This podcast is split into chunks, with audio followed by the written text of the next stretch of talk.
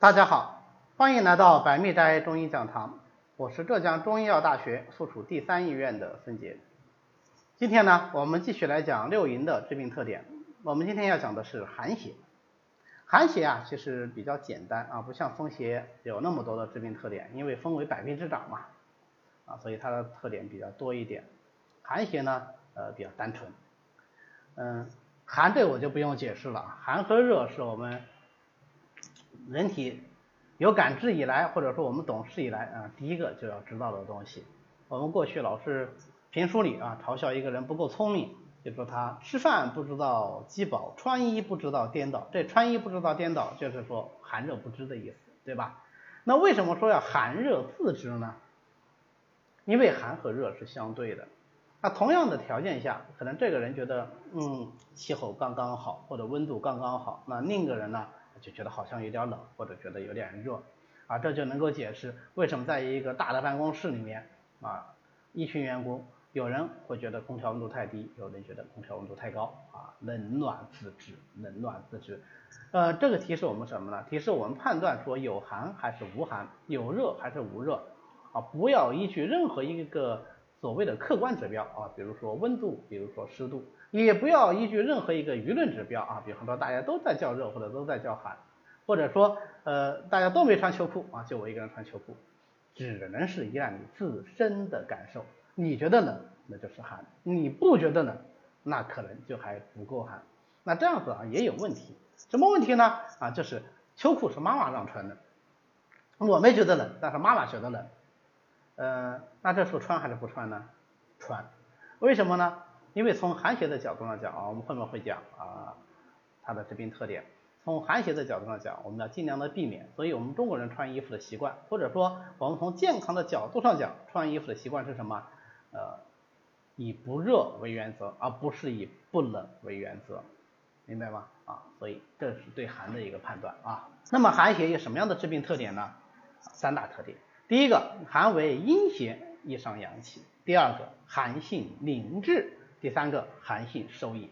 首先来讲第一条，寒为阴邪，易伤阳气。寒为阴邪，这个很容易理解，对吧？水火者，阴阳之征兆也。阴阳就是通过寒热，就是通过水和火这样极端的寒热变化来体现的，对吧？所以寒为阴，这个非常容易理解。正因为它是阴邪，那么阴盛则阳病。所以它就容易耗伤人体的阳气。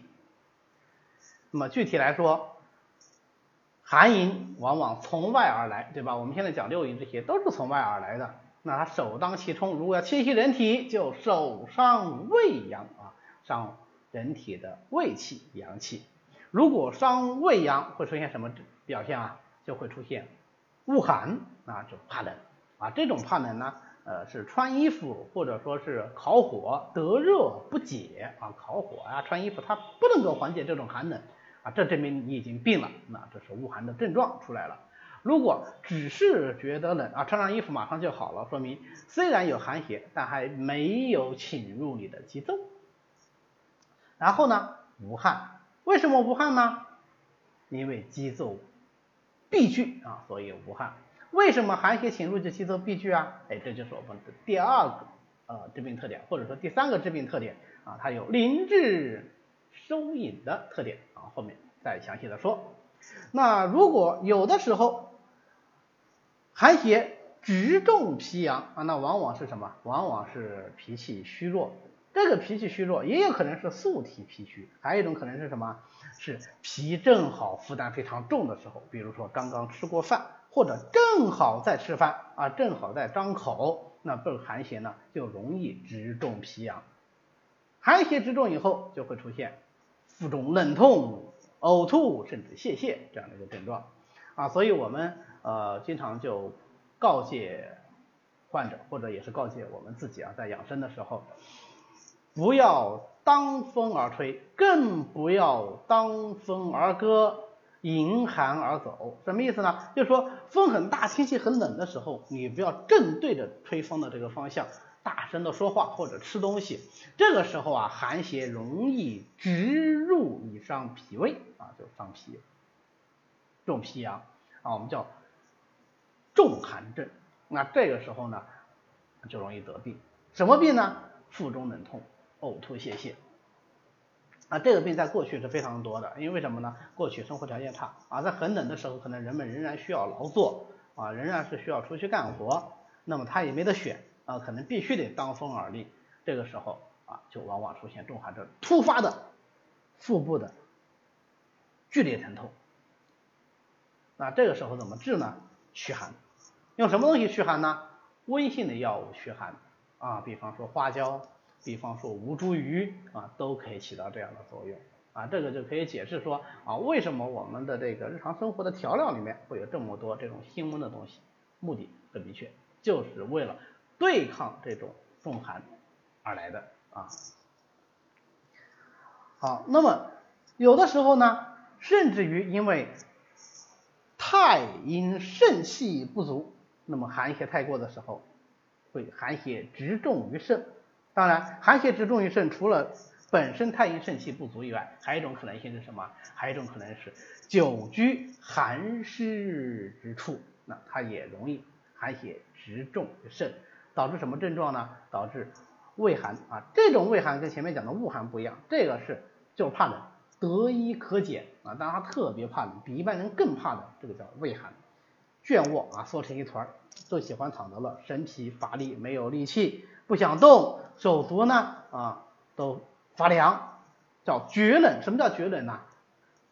就是不仅仅是手脚冷，一直要冷，冷冷冷，往上冷冷到上肢到肘关节，下肢到膝关节啊都冷，这叫手足厥冷。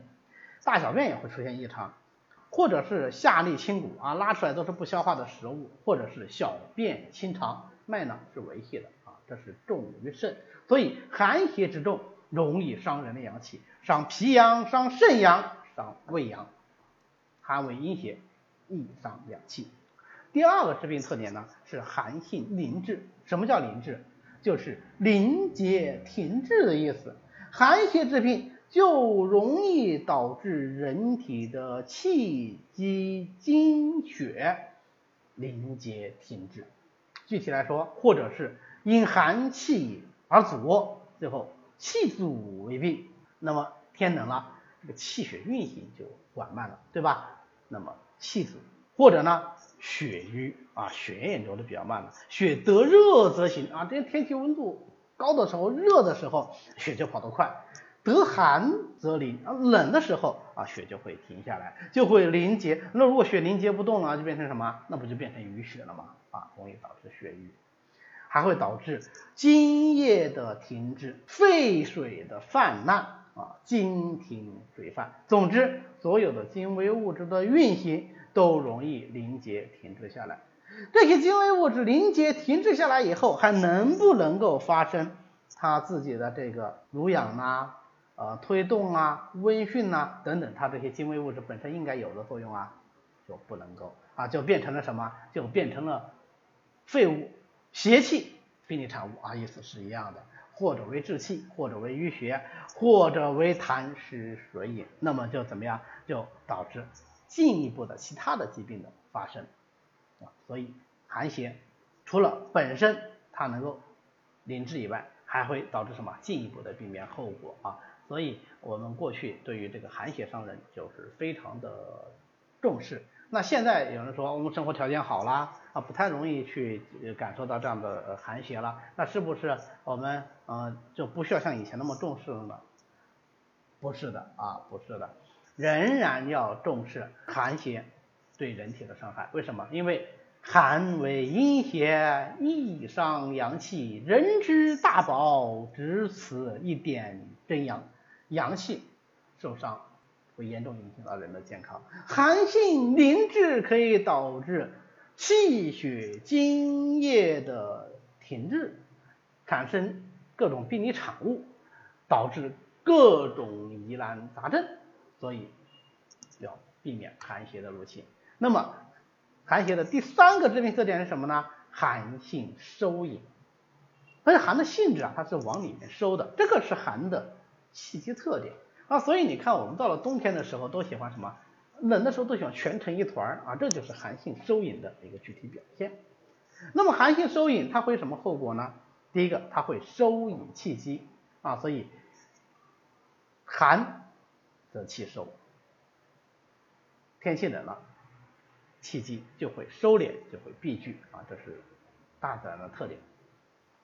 第二个呢，它容易导致腠理的闭塞，所以如果是寒邪外侵，以犯腠理，就导致无汗啊，汗液就不会出来。那说无汗有什么大不了的？那冬天冷了，本来就不会出汗呐。但是如果是寒邪入侵而导致的无汗，除了无汗以外，它还导致胃气的闭郁，那么就会导致什么？就会导致恶寒发热啊，或以发热，或入发热，必以恶寒啊，这是。寒邪入侵的这个特点，恶寒轻啊，恶寒重而发热轻，它还会导致什么？还会导致气机的失宣，因为腠理能开能合，那么我们气机的升降出入才能正常。那么气机运动无非就是升降出入嘛，对吧？现在寒邪闭聚腠理，腠理闭而不开，那么气机就入而不能出啊，就会导致。各式各样的疾病啊，就不仅仅只是无汗，不仅仅只是恶寒发热了啊，还会导致什么？还会导致水液代谢的障碍，对吧？因为气机不能运行了，气停则水停嘛，对不对？还会导致咳喘，因为肺气不能宣，对吧？不能宣则不能降，不能宣降则气机上逆，气机上逆则为咳喘，对吧？哎，等等等等啊，那么这传发发散开来，那就会引起很多很多疾病了。